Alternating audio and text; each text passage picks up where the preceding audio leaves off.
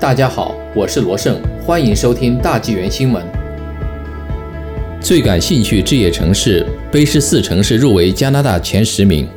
根据谷歌搜索趋势，自去年起，加拿大人的购房兴趣大幅上升。谷歌加拿大金融行业总监塞尔夫说：“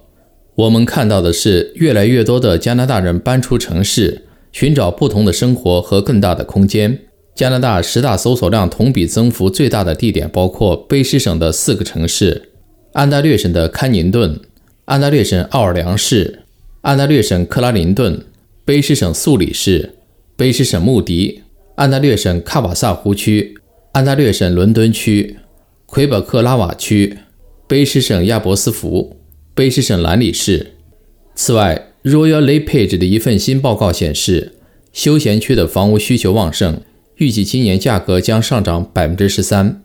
加拿大国家银行的经济学家达姆斯说：“看来未来的一年将是卖房市场，低利率也助长了购买力，推动了价格上涨。”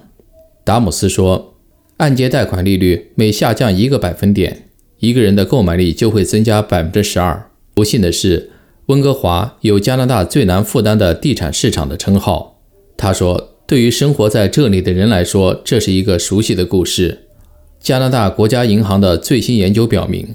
温哥华的买家需要年收入十二万七千六百三十三加元，才能相对轻松地买一套六十三万三千零三十加元的公寓，或者年收入达到二十三万六百三十三加元，才能买一套一百三十四万两千一百八十四加元的房子。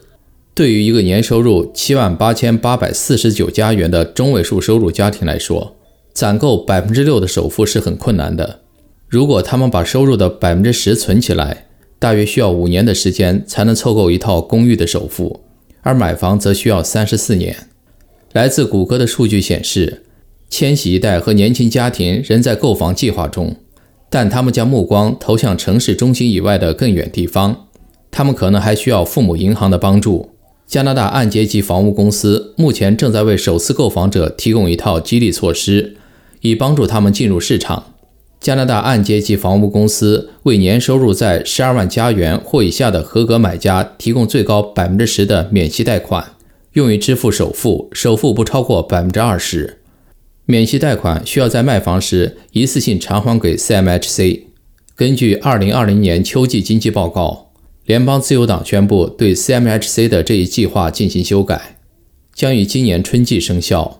这些变化包括调整温哥华、维多利亚和多伦多申请补贴的首次买家可买房屋的最高价格，从五十五点五万元提高到七十二点二万元；收入最高门槛也将提高到十五万元；